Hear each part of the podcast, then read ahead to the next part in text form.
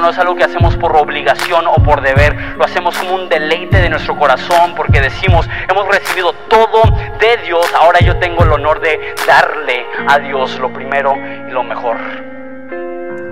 Pues muy buenas tardes, ¿cómo estamos Horizonte? Primer domingo del año, si no he tenido el honor de darte el abrazo de año nuevo, quizá podamos después de esta reunión y si no, un abrazo así colectivo a todos. Ahorita, si tienes tu Biblia, ábrela a Romanos capítulo 15. Estamos en una serie que estamos llamando lo primero y lo mejor, pero este domingo va a ser un poco diferente. Eh, el año pasado iniciamos con algo que llamamos la ofrenda de lo primero y lo mejor. En el Antiguo Testamento de la Biblia era una cultura agrícola y cuando tenían su cosecha muy similar a Ensenada que tenemos las fiestas de la vendimia, la primer cosecha se la daban a Dios como un acto de fe diciendo, tú eres lo más importante para nosotros y creemos que tú vas a proveer el resto de la cosecha. Entonces, a menos de que trabajes en el Valle de Guadalupe, la mayoría de nosotros no tenemos un tiempo así donde tenemos un tiempo de cosecha, entonces se nos hace algo súper sano iniciar el año diciéndole a Dios, Dios, quiero iniciar dándote una ofrenda que sea para mí eh, generosa y un sacrificio y esta ofrenda no la usamos en Horizonte para necesidades recurrentes, sino que la usamos para poder lanzar proyectos que nos permitan alcanzar más allá de lo que estamos haciendo actualmente. Entonces, hicimos esto el año pasado, haremos esto el domingo que viene, pero hoy voy a dar un mensaje de unos 20, 25 minutos y después voy a hablar de cuánto entró el año pasado y cómo se invirtió ese dinero y después voy a hablar de los proyectos para este año y no sé tú, pero yo ando que no, no, no puedo con el entusiasmo y las ansias de compartir con ustedes qué es lo que creemos que Dios hará en medio de nosotros en el 2018. Pero bueno, Romanos 15, empezando en versículo 15, y aquí vamos a aprender cuál era la actitud de Pablo hacia las personas que aún no conocían a Jesús. Dice así, esto es con la reina Valera. Mas les he escrito, hermanos, en parte con atrevimiento, como para hacerles recordar por la gracia que me es dada para ser ministro de Jesucristo a los gentiles, ministrando el Evangelio de Dios, para que los gentiles sean ofrenda agradable, santificada por el Espíritu Santo. Tengo pues de qué gloriarme en Cristo en lo que a Dios se refiere. Porque no sería hablar sino de lo que Cristo ha hecho por medio de mí para la obediencia de los gentiles, con la palabra y con las obras con potencia de señales y prodigios en el poder del Espíritu de Dios, de manera que desde Jerusalén y por todos los alrededores hasta Ilírico, todo he llenado del Evangelio de, Cristo. Y de esa manera me esforcé a predicar el Evangelio no donde Cristo ya hubiese sido nombrado, para no edificar sobre fundamento ajeno sino, como está escrito, aquellos a quienes nunca les fue anunciado acerca de él verán, y los que nunca han oído de él entenderán. Por esta causa me he visto impedido muchas veces a ir a ustedes, pero ahora no teniendo más campo en esas regiones y deseando hace mucho ir a verlos, cuando vaya a España iré a ustedes porque espero verles y pasar y ser encaminado allá por ustedes una vez que haya gozado con ustedes. Padre, te damos gracias por este ejemplo de Pablo, de, las ansias, el deseo, eh, el compromiso con aquellas personas que aún no te conocen. Y Padre, te pido que nosotros podamos aprender de Él este mismo deseo de impactar más allá de lo que estamos haciendo en ese momento. En nombre de Jesús. Amén. Quiero que te imagines que vives en el primer siglo, que vives hace dos mil años y que no tienes ni electricidad, ni agua, ni gas, no tienes cocina, no tienes refri, no tienes excusado no tienes internet. Para algunos de ustedes, quítame todo eso, pero no me quites el internet. No, no, no tienes iPhone o teléfono inteligente. Y tú dices, no, porque, porque no, no conviene vivir así, ¿no? Lo que es chistoso es que hace 15 años ni siquiera existían esas cosas y hace 100 años ni siquiera existía la electricidad y todas las cosas que hoy en día damos por, por un hecho.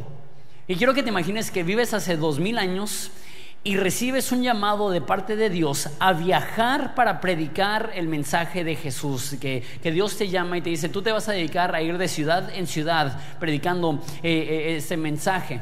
Porque hoy en día podría llegar a ser un poco llamativo o hasta glamuroso ser un predicador, porque pues, tienes el privilegio de viajar por, por, todo el mundo. Dios me ha dado a mí el increíble gozo y privilegio de haber estado en decenas de ciudades el año pasado, probablemente eh, en, en, seis eh, países diferentes predicando. Y sabes, está bien concha, porque me meto a mi carro, me voy a Tijuana y de ahí vuelo a donde tenga que ir.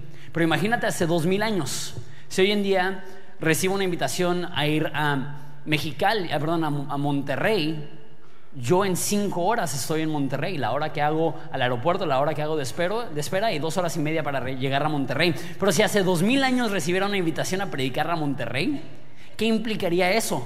Implicaría irme caminando un viaje de seis meses, cruzar el desierto de Sonora, que ni siquiera me gusta cruzarlo manejando, cruzar la sierra de Chihuahua, llegar, estar ahí unas cuantas semanas y regresar. Me acabo de leer el libro del Hobbit de J.R. Tolkien, el autor de este, del Señor de los Anillos y, esa travesía sería algo similar, atravesar montes y valles y desiertos para llegar a predicar. Y me pregunto cuántas personas dirían, yo quiero ser un predicador. Esto es lo que Pablo tuvo que hacer. Por dos mil años él dedicó a caminar con callos en sus pies, con sudor en su frente, con amenazas de asaltos, con eh, siendo golpeado en diferentes ciudades. Se le hundieron tres barcos, le picó una víbora. O sea, ¿qué no le pasó a Pablo? Porque literal, para poder llegar a una ciudad a predicar, él estaba tan comprometido con eso que estaba dispuesto a hacer estos sacrificios tan enormes. Tengo cinco puntos para nosotros el, día de hoy. Y lo primero que me llama la atención es la actitud de Pablo, que Pablo entiende que ser mensajero de Jesús es un privilegio. Él empieza diciendo, yo he recibido la gracia para ser ministro de Dios. El ser un mensajero de Dios no es una carga y no es un, un, compromiso que tenemos que hacer porque, ay, es que quiero ser obediente al llamado que Dios me ha dado. No, para él era un privilegio enorme. Él decía, a mí no me importa sufrir, a mí no me importa caminar, a mí no me importa ser pobre, a mí no me importa temer por mi vida de repente, a mí no me importa dormir a la intemperie. ¿Por qué? Porque Dios me ha dado el honor y el privilegio de ser un mensajero de esperanza para personas que no tienen esperanza. Y Pablo estuvo dispuesto a hacer estos grandes sacrificios. Pero él no lo veía como que, ay, pobrecito de mí, qué mal me va, no puedo cumplir con mis sueños, no puedo seguir con mi carrera. No, él decía, no puedo creer que Dios me haya permitido hacer esto. En otra parte, el mismo autor Pablo dice que Dios me tuvo por fiel poniéndome en el ministerio. Él reconoce, la palabra gracia significa un regalo inmerecido. Es un regalo inmerecido cursar esta vida con propósito, con fe, con eh, propósito de impactar a las personas que nos rodean. ¿Sabes cuántas personas viven sin propósito? ¿Saben cuántas personas viven sin dirección? ¿Sabes cuántas personas se duermen cada noche pensando si realmente están haciendo una diferencia? Tú y yo como hijos de Dios somos embajadores del reino de los cielos para llevar esperanza a cada rincón de este mundo, para llevar luz a las tinieblas y que jamás superemos que es un honor tremendo el poder hablar de Jesús. Cuando yo empecé a pastorear, y dejé un buen trabajo en Estados Unidos para venirme acá y, me acuerdo que tenía una noción así de, ay, he sacrificado tanto por Dios y, es, y ahora es tan difícil y tanta crítica y, es, difícil como que eh, implementar ideas nuevas. Y me acuerdo que tenía esa actitud de, ay, pobrecito de mí. Y Pablo, que ha hecho sacrificios muchísimo más grandes a cualquier sacrificio que tú y yo hayamos hecho, él dice, no puedo creer que Dios me dé el privilegio de ser un mensajero para aquellas personas que no conocen a Jesús. Que jamás se nos olvide que es un honor que Dios nos use, que jamás se nos olvide que es un honor ser portavoz de parte de Dios para llevar su palabra y su esperanza y el mensaje de Jesús a corazones que aún no lo conocen. Eh, y no estoy hablando únicamente para pastores o gente que está en el ministerio de tiempo completo. Qué honor que Dios te da a ti la capacidad de ser su mensajero. Que tú puedes hacer la diferencia en la vida de alguien. Que tú puedes infundir esperanza donde había desesperanza, confianza donde había temor, gozo donde había tristeza. El mensaje del perdón de pecados en corazones que estaban siendo esclavizados. Es un privilegio ser mensajero de Jesús. Punto número dos. Horizonte no existe para horizonte. Pablo dice que él predica a los gentiles y Pablo no era gentil, Pablo era judío, un gentil es alguien que no es judío. Sin embargo, él dedicó su vida para alcanzar a personas que no tenían nada que ver con él, no eran sus compatriotas, no eran su, su pueblo. ¿Por qué? Simplemente porque son las personas a las cuales Dios les llamó que, Pablo recibió ese llamado, tú irás con gente que no tienes ningún vínculo en común y les vas a compartir del amor de Dios.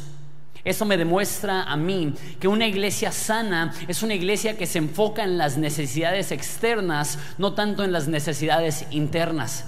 Horizonte no existe para Horizonte. Si tú te consideras miembro de Horizonte, es nuestra meta semana tras semana recordarte que eres amado, recordarte que eres bienvenido, recordarte que hay una comunidad aquí a la que puedes pertenecer, pero también necesitamos que sepas que horizonte no existe para ti, que no hacemos iglesia para ti. Hay dos propósitos principales. El primero es honrar a Dios, que esto sea una iglesia donde se honran las escrituras, donde se honra la palabra de Dios, donde se vive para glorificar a Dios. Pero dos, la iglesia existe para cumplir con el corazón de Dios. ¿Y cuál es el corazón de Dios? Tenemos un Dios que vino a buscar y salvar a los que estaban perdidos. Un Dios que dice que es el buen pastor, que su vida da por las ovejas, que deja las 99 ovejas para ir tras la perdida. Pablo dice que la iglesia existe para capacitar a los santos para la obra del ministerio. La iglesia existe como un campo de entrenamiento para capacitarte, para poner palabra dentro de ti, para poner fe y esperanza dentro de ti, para que tú puedas salir y hacer una diferencia allá afuera.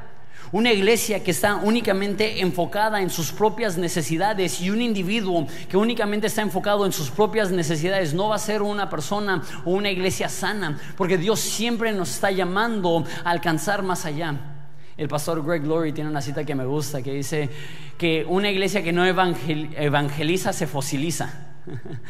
si no estamos alcanzando a otras personas, es cuestión de tiempo que nos convertimos en fósiles que contamos la historia de la grandeza que una vez tuvimos, pero ahorita estamos experimentando muerte. La iglesia siempre tiene que tener esa mentalidad. ¿Dónde están aquellas personas que no conocen a Dios? ¿Dónde están aquellas personas que están viviendo en desesperanza? ¿Dónde están aquellas personas que están viviendo en oscuridad? ¿Dónde están esas personas que están siendo esclavas al pecado? Vamos a ellas. La iglesia la hemos formado de tal, de tal forma que está bien si de repente nos critican los cristianos, pero queremos alcanzar a los que no son cristianos. De hecho, la iglesia primitiva en Hechos dice que, que eran perseguidos por los religiosos, pero respetados por los que no eran cristianos. Qué curioso, ¿no? Siento yo que una iglesia sana es la que dice, tenemos que a toda costa alcanzar a aquellas personas que están lejos de Dios. Horizonte no existe para horizonte. Punto número tres. Pablo dice en versículo 19, tengo de qué gloriarme, no de lo que yo he hecho, sino de lo que Cristo ha hecho a través de mí. Punto número 3, debemos de impulsarnos los unos a los otros, inspirarnos los unos a los otros. Uno pensaría que Pablo, que en otras partes de la Biblia dice, yo soy el peor de los pecadores, eh, soy el más pequeño de todos los santos, que diría, no, pues es que yo, yo no soy la gran cosa y así. Pero dice, yo tengo de qué gloriarme. Quiero presumirles algo, que Dios me está usando para alcanzar a personas. No presume su talento o su habilidad. ¿Qué es lo que está diciendo? Está diciendo, ¿puedes creer que Dios me está usando? ¿Puedes creer que, que Dios tiene un propósito aún para mí? Tenemos que inspirarnos los unos a, a los otros. Creo que esa es una parte súper clara de Horizonte. Si tú me hubieras conocido a mí hace 10 años, no das ni un 5 por mí.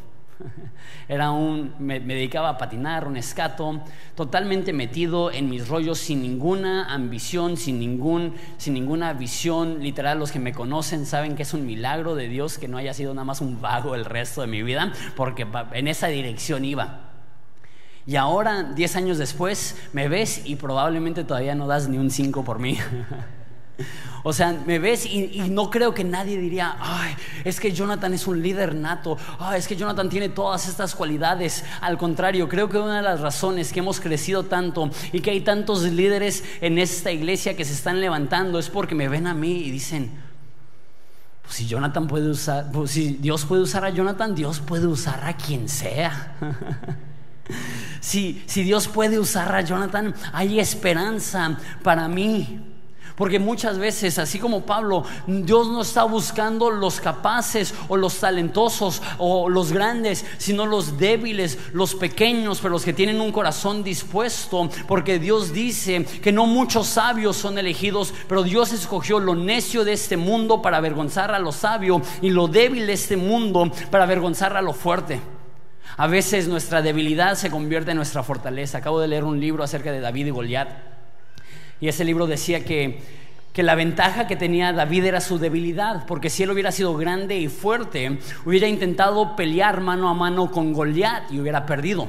Pero porque era pequeño, eso lo forzó a pelear a distancia con un proyectil y eso le permitió matar a Goliat. Y lo que estaba diciendo él es que muchas veces las aparentes debilidades resultan ser una fortaleza. Y estaba hablando de, gente con dislexia y, yo soy disléxico no súper fuerte, pero eh, por ejemplo mis apuntes los tengo que tener súper enorme, por eso predico con iPad y no con, con hojas, porque me acabaría ahí el, las Amazonas, ¿no? De todas las páginas que tendría que imprimir por las letrotas que uso.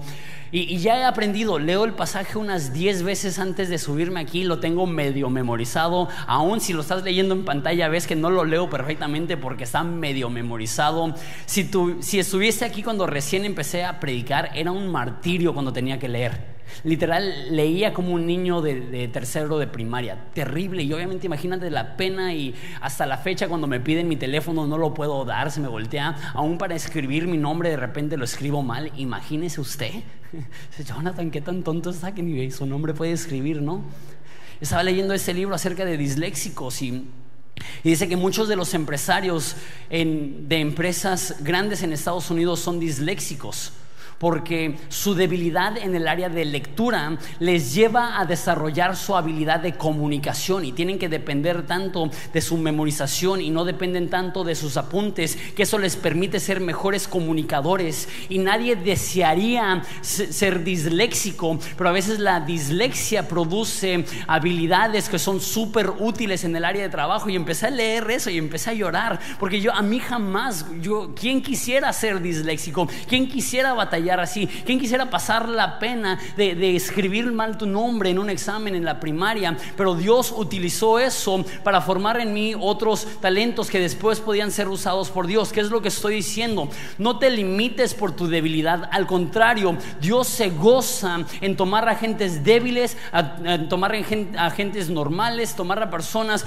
con problemas y con rollos y levantarles y usarles. ¿Por qué? Porque es en ese momento que Él se lleva la gloria.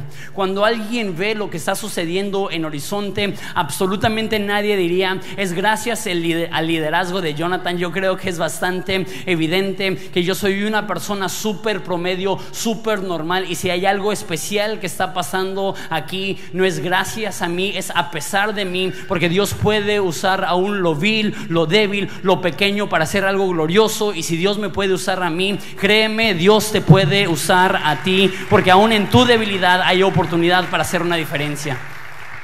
Y eso es lo que está diciendo Pablo. Dios me está usando y quiero gloriarme en esto. Está viendo una diferencia a tal grado que, punto número cuatro, redimiendo la ambición.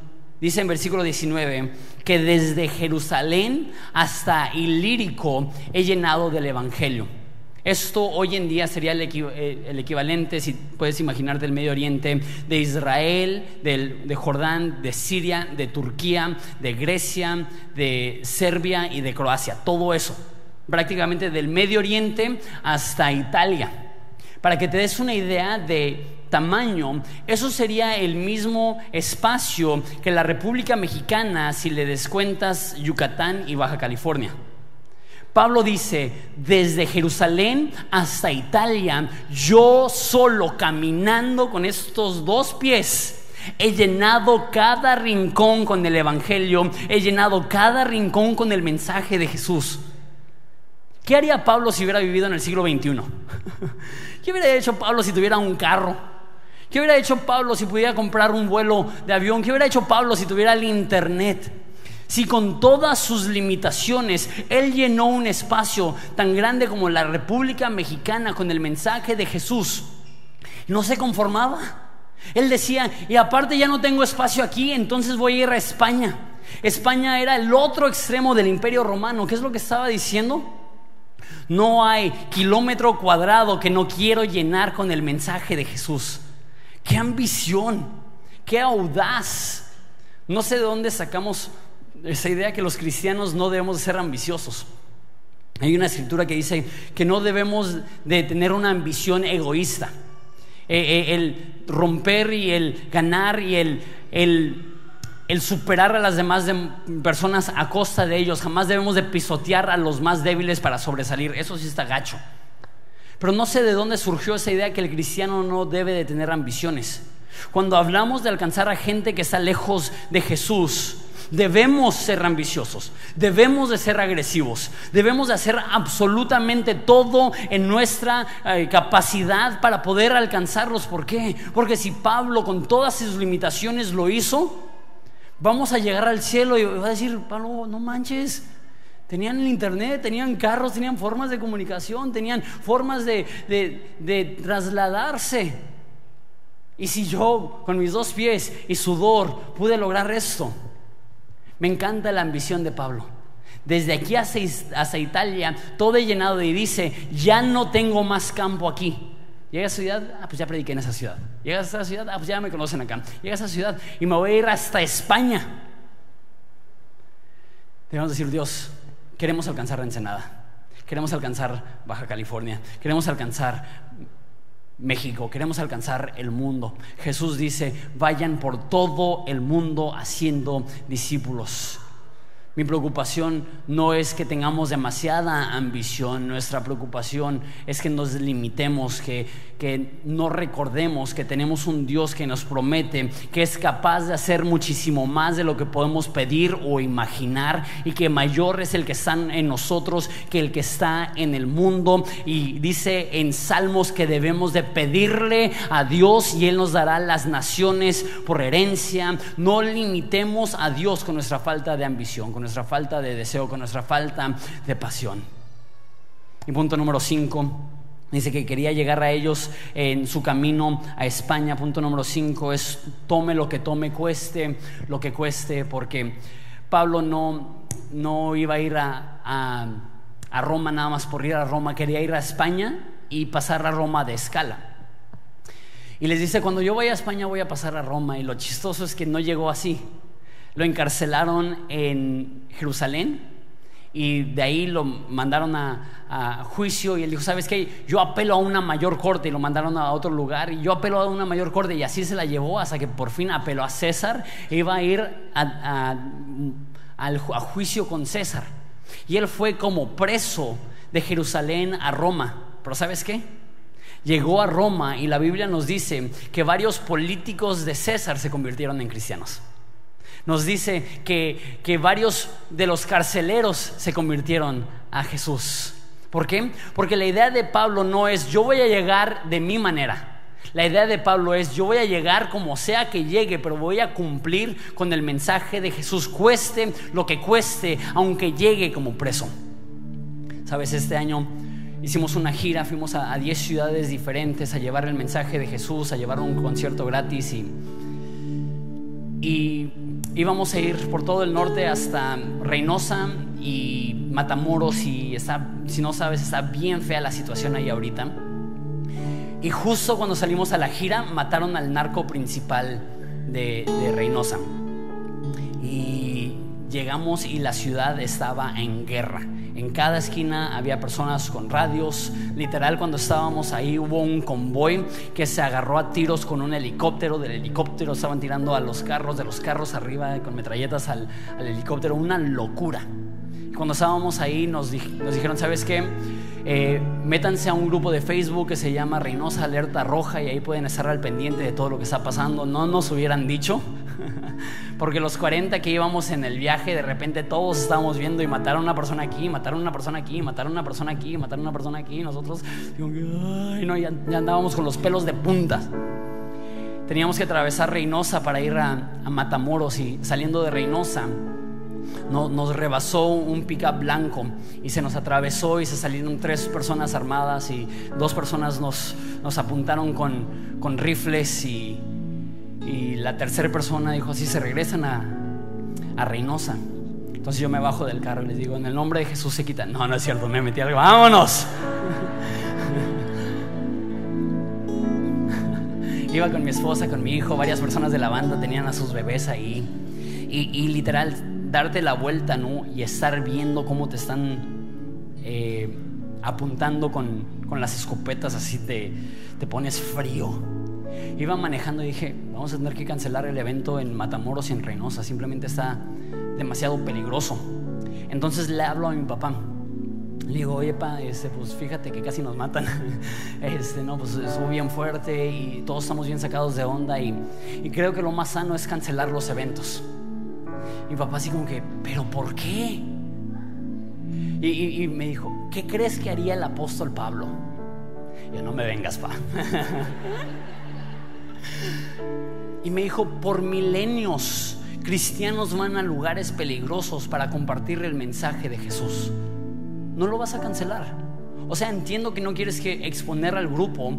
Dile al grupo que se puede resguardar en Monterrey. Pero tú ve a Matamoros y tú ve a Reynosa y tú cumple con tus compromisos de hacer los eventos. Y yo, ok, pa. Entonces llegamos a Reynosa y le digo al grupo, ¿sabes qué? Creo que lo mejor es que el grupo se regrese a Monterrey, donde ahorita está tranquila la situación. Pero yo sí voy a ir a hacer los eventos en, Matamoros y, y en Reynosa. Y estaría chido si alguien me acompaña con la guitarra para no tener nada. ¿Y quién se anima a ir conmigo? Y todos dijeron, vamos. O sea, para esto venimos. Yo no me lo esperaba. Yo esperaba que iba a tener que rogarle a alguien para que me acompañara, ¿no?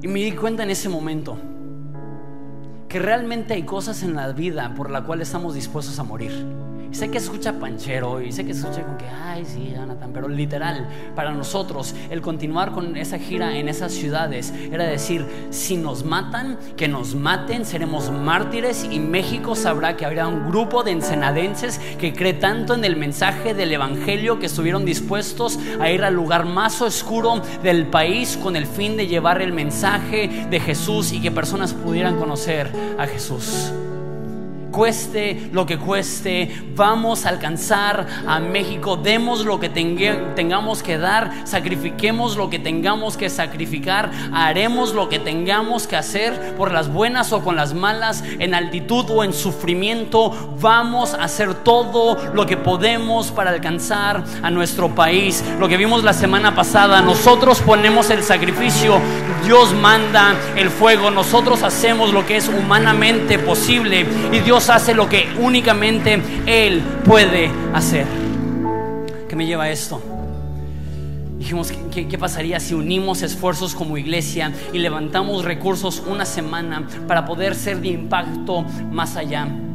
la verdad yo no sabía qué esperar. Sé que varias iglesias en México es muy normal que, que hacen esto, se llaman las primicias pero porque nadie sabe qué es primicias, a mí me gusta más, nada más el lenguaje de lo primero y lo mejor, pero, pero es eso, es, es iniciar el año dándole a Dios una ofrenda generosa y, y no sabía cómo iba a responder la iglesia. Yo sabía que tenemos una iglesia hiper mega generosa, pero no sabía cuánto se iba a poder juntar. Y, dije, no, pero de todos modos presento los proyectos y si se arma, se arma. Y si no hay poquito, en nada bonitos, no vamos a ir terminando los proyectos que, que se vayan haciendo. Y, y yo retamos a, la iglesia a que dieran lo primero y lo mejor y lo vamos a volver a hacer el próximo fin de semana. Si aún no sabes qué es lo que vas a dar, te invito a que estés en oración, hablando con tu familia, preguntándole a Dios, ok, para mí, ¿qué es dar una ofrenda de sacrificio, una ofrenda generosa?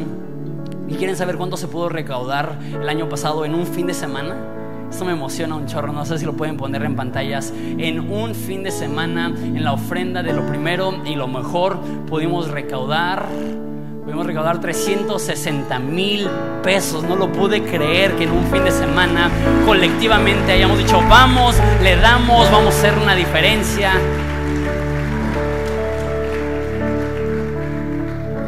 Y ese dinero se destinó a seis proyectos. El primero ya lo mencioné que fue la gira Llevamos eh, 10 eventos a 10 ciudades, Ensenada, Tijuana, Mexicali, Mazatlán, eh, Culiacán, Durango, eh, Monterrey, Reynosa y Matamoros. 10 eventos gratis, tuvimos más de 5 mil personas en asistencia, un chorro de personas que decidieron darle su vida a Jesús y todos los eventos gratuitos, aunque cuesta un chorro hacer ese tipo de eventos. ¿Por qué? Porque... Aquí creímos que podíamos ser de impacto juntando ofrendas para poder hacer este proyecto. Entonces tuvimos la gira de movimiento, tuvimos nuestro congreso movimiento con más de 800 jóvenes de todo el estado eh, juntándose para recibir inspiración, para recibir ánimo, para ser retados a continuar con el ministerio. Empezamos la escuela de liderazgo, tuvimos 35 personas de todas las partes de- del país que se están capacitando y equipando para ser la próxima camada de líderes en México. Eh, iniciamos en un mes nuevas inscripciones, vamos a continuar con los alumnos anteriores y si no has considerado esto, considéralo, es increíble. Estamos capacitando a personas en el área pastoral, en el área creativa y en el área este, de adoración. También eh, se adecuó el espacio de adolescentes. Ya estaba bastante triste. En esa foto todavía se ve bonita. No sé por qué escogieron una foto tan bonita, pero la verdad es que ya estaba súper, súper triste el salón de, de adolescentes y los sábados se estaban reuniendo alrededor de cuatro o cinco adolescentes por semana. El año pasado decidimos adecuar el espacio, dejarlo súper chido. Y hace dos semanas tuvieron 104 adolescentes que se están reuniendo en ese espacio para conocer a Jesús. Un área tan necesaria si queremos invertir en ellos. Dejó súper, súper chido el espacio. También tomamos el proyecto de Casa Keila, que es iniciar una, una casa para rescatar a mujeres víctimas de la trata humana. Y eso no es un proyecto que se puede iniciar de un día para otro y estamos con papeleos, a- iniciando la asociación civil, ya hemos conseguido una casa, ya, estamos, ya hemos conseguido lazos con casas en la Ciudad de México y en España que están haciendo lo mismo. Estamos trabajando con A29, que es el brazo de Hillsong de, rescat, de rescatar a mujeres víctimas de la trata humana y el plan es lanzar este proyecto en en verano de 2018, pero se ha podido avanzar, se ha estado pudiendo invertir en el personal para eso. Y por último, nos propusimos construir una iglesia en Camboya. Entonces contactamos una iglesia allá que se estaban reuniendo en una casa y les dijimos, queremos construirles una iglesia. Lo que ellos dijeron es, ¿saben qué? Preferimos que tomen la casa existente, porque ya no cabemos, son espacios muy pequeñitos, la levanten y que nos adecúen abajo de la casa para poder tener la iglesia ahí. Entonces, literal, levantamos la casa. No sé cómo se levanta una casa ya existente. Hasta la fecha me pongo a pensar cómo le hicieron. ¿Será que se pusieron todos de acuerdo y 80 personas ahí? Una, dos, tres, sube, no. Ponle un barrote que ya no puedo, no. Pero el caso es que levantaron la casa y pudimos adecuar, ahora sí pueden poner la, la, la, foto, pudimos adecuar este espacio para que se estén reuniendo en esa casa, en una iglesia en Camboya. ¿Puedes poner la otra foto? Y, así les gusta reunirse, querían eh, tener su iglesia en un círculo donde se el pensar en México, pude invertir en el espacio de una iglesia en Camboya, ellos no nos van a conocer en persona, nosotros quizá no los conozcamos a ellos en persona, pero nosotros desde el otro lado del mundo creímos en su ministerio e invertimos sin interés alguno el poder desarrollarles un espacio más adecuado para que se pudieran estar reuniendo. ¿Y sabes lo que me entusiasma? Es que somos una iglesia mexicana con pesos bien mexicanos. No tenemos un presupuesto choncho de una nación próspera. Tenemos nuestro presupuesto dentro de nuestras capacidades y no es mucho dinero y no es mucho de lo que podemos ser en comparación a las múltiples necesidades que hay. Pero tú y yo pudimos hacer una diferencia en el otro lado del mundo, en una iglesia que no pidió nada. Nosotros llegamos y dijimos, aquí hay un granito de arena una iglesia mexicana que les ama y está dispuesta a invertir en ustedes. tenemos un pequeño video de resumen que vamos a mostrarles y después les voy a pasar los proyectos de este próximo año. No sé si podemos pasar ese video.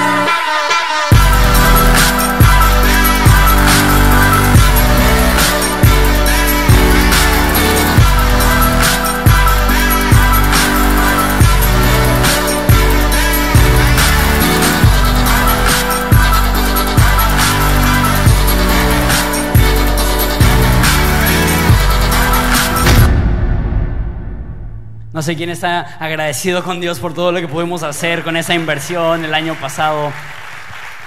Está loquísimo. Y ni siquiera es que eso es lo único que hicimos en el año. Eso es lo que hicimos únicamente con el esfuerzo de una semana de juntar fondos para hacerlo. Está impresionante. Les voy a pedir que se pongan de pie. Yo estoy súper emocionado por lo que Dios va a hacer en este año y sé que tú también vas a estar emocionado. Entonces quiero darles una oportunidad de responder con nosotros.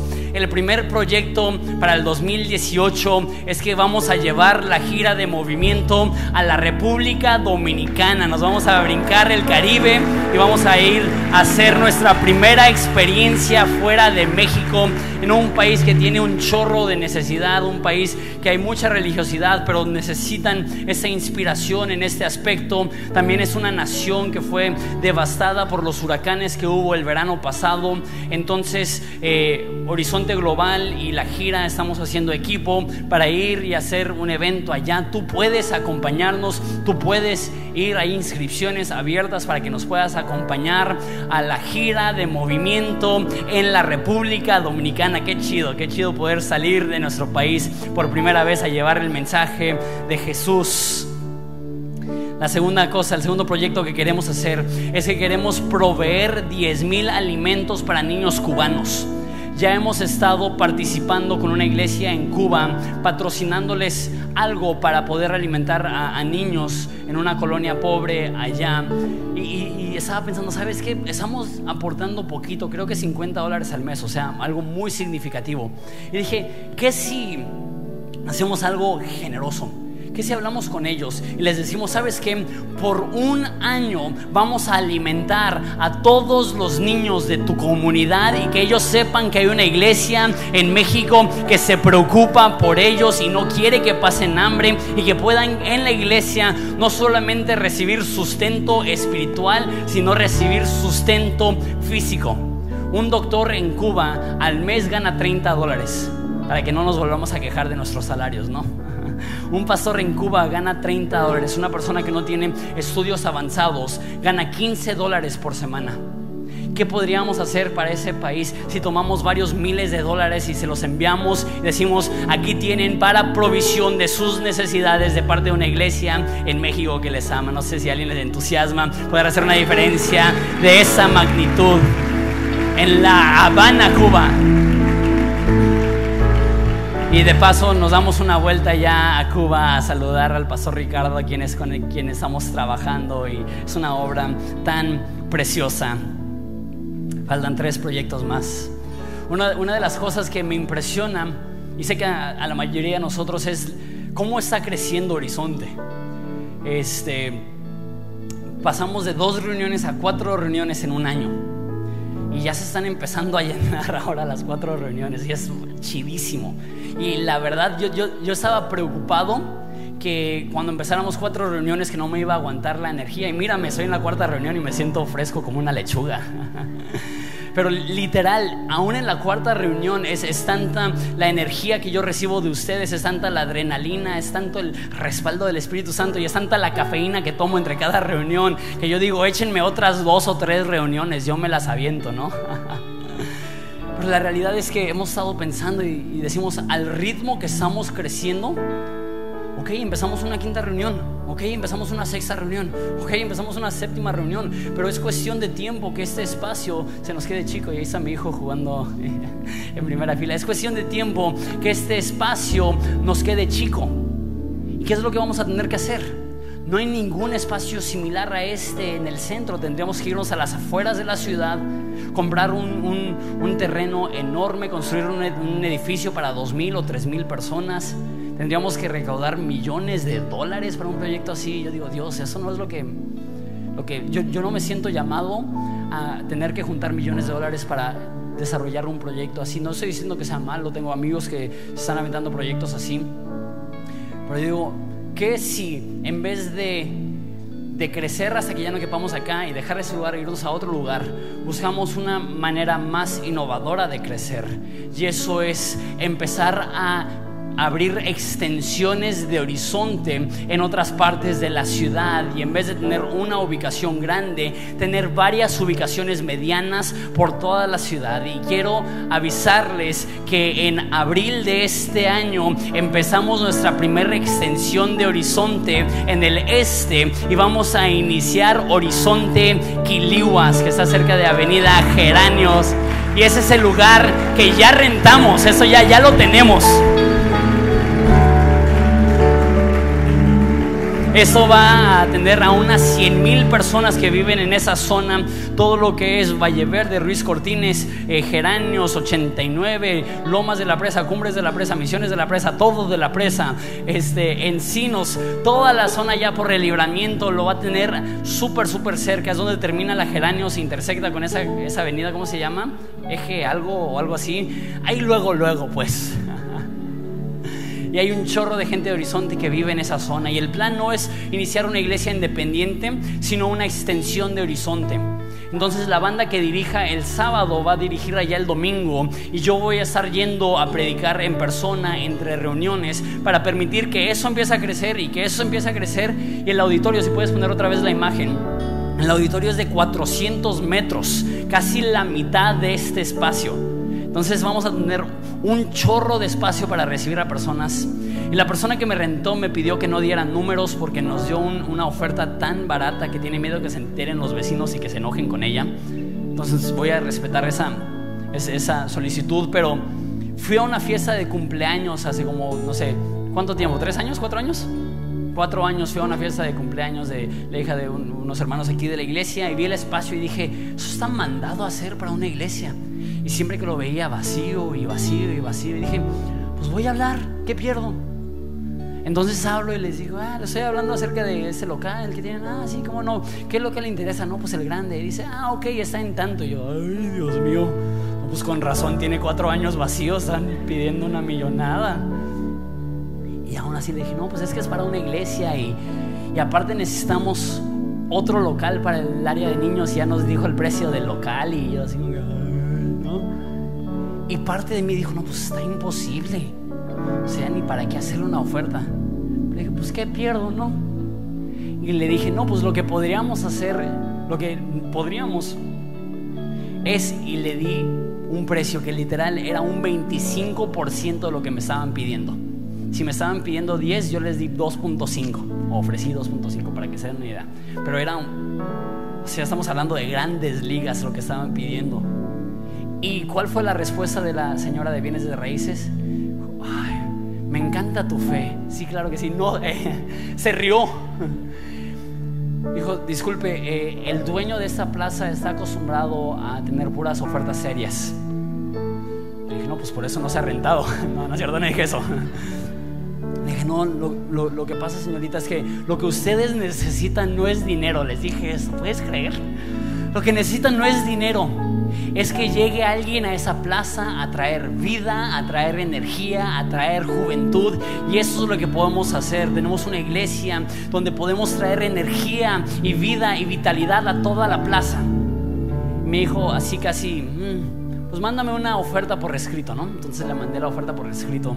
Y a las dos semanas me respondió el dueño y dijo, dado a que es un proyecto de fe, he decidido aceptar su oferta y vamos a rentar ese espacio regalado a comparación de lo que estaban pidiendo. Qué chido, ¿no?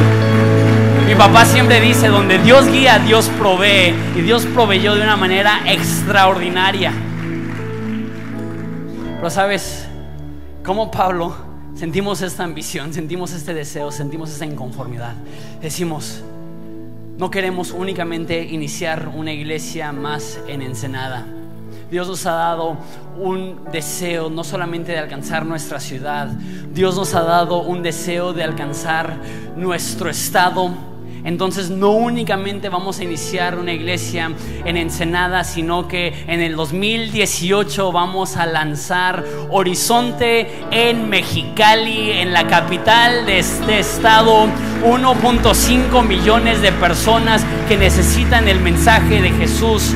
Y sí hay iglesias, pero se necesitan más. Hay varias iglesias chidas, pero que no son muy enfocadas en la enseñanza bíblica. Y hay algunas iglesias enfocadas en la enseñanza bíblica, pero no alcanzando a muchos jóvenes. Y siento que podemos entrar ahí y hacer una diferencia inmensa en esta ciudad que tiene tanta necesidad. ¿Por qué? Porque si queremos alcanzar el estado, empecemos por la capital, ¿no? Y tú podrías decir, oye Jonathan, pues qué ambicioso. O sea, confórmate con una iglesia. Y yo digo, ¿sabes qué?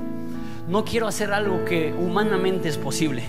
Quiero hacer algo tan loco que cuando se cumpla la gente diga, no cabe duda que Dios está con ellos, porque esto es una locura, pero servimos a un Dios que puede hacer muchísimo más de lo que podemos pedir o imaginar. Entonces vamos a pedir y imaginar mucho sabiendo que Él puede hacer aún más que eso. Y es ambicioso empezar dos iglesias en un año. Pero creerán que Dios nos ha llamado a más. Ese 2018 vamos a empezar Horizonte Quilihuas, vamos a empezar Horizonte Mexicali, aparte vamos a iniciar otra iglesia en la capital del norte. Vamos a iniciar en el 2018 Horizonte en Monterrey. Vamos a enviar a nuestros mejores líderes a Monterrey porque vemos tanta necesidad. 8 millones de personas que necesitan el mensaje de Jesús. Y cada persona que conozco de Monterrey me dice, necesitamos una iglesia como Horizonte. Entonces vamos a enviar, ¿por qué? Lo que vimos la semana pasada. Nosotros ponemos el sacrificio Dios manda el fuego. Nosotros hacemos lo que nosotros podemos y confiamos que Dios va a mandar su respaldo. Entonces todo esto inicia la semana que viene, cuando todos nosotros colectivamente diremos, Dios, yo te daré lo primero, yo te daré lo mejor. Y yo creo que yo pondré mi semilla y tú harás un árbol que llevará mucho fruto. Yo haré lo que yo puedo y voy a creer que tú vas a multiplicar eso como los panes y los peces para suplir la necesidad de miles de personas que quizá no conoceremos en persona, pero el cielo un día llegaremos y escucharemos a personas que nos dirán, yo estoy aquí porque Horizonte decidió invertir en Mexicali, porque Horizonte decidió invertir en Cuba, porque Horizonte decidió invertir en la República Dominicana, porque Horizonte decidió invertir en Monterrey. Sabes que Dios nos ha llamado a hacer una diferencia y no vamos a descansar, cueste lo que cueste, vamos a alcanzar e impactar a nuestro país. Si Dios nos ha traído